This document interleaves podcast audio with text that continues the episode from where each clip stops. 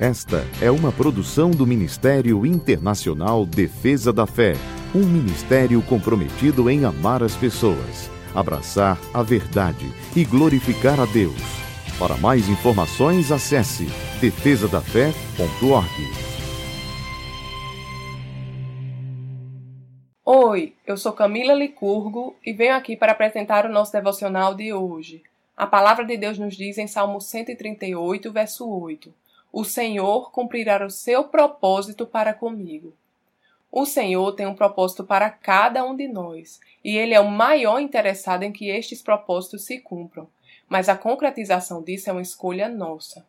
Se escolhermos viver a nossa vida de acordo com a vontade de Deus, seguindo seus planos e obedecendo os seus direcionamentos, não há como não viver e experimentar os propósitos que o Senhor preparou para nós antes mesmo de nascermos. É bem verdade que os planos de Deus não podem ser frustrados, e eles sempre se cumprirão. O que muda é por meio de quem eles serão realizados. O livre-arbítrio é algo extremamente sério para o nosso Pai, e ele nunca forçará ninguém a fazer nada que não queira. O que acontece é que Deus está à procura de corações obedientes. Se este não é o nosso caso, não será através de nós que os planos dele serão realizados. O Senhor é aquele que dá as instruções. Cabe a nós a escolha de obedecer ou não, de viver os propósitos do Pai ou não, esta escolha cabe somente a nós. Se sabemos que os planos de Deus são mais altos do que os nossos e que Ele sempre tem o melhor para nós, então que possamos escolher levar uma vida de obediência a Ele e experimentar a perfeita vontade do Pai todos os dias em operação em nossa vida. Vamos orar?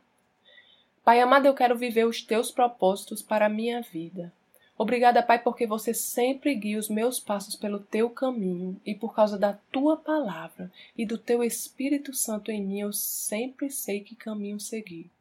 Eu te louvo, meu Senhor, porque você sempre tem o melhor para a minha vida e eu decido obedecer-te até o fim. Em nome de Jesus. Amém. Tenha um dia abençoado e até amanhã. Essa foi uma produção do Ministério Internacional Defesa da Fé, um ministério comprometido em amar as pessoas, abraçar a verdade e glorificar a Deus. Para saber mais sobre o que fazemos, acesse defesadafé.org.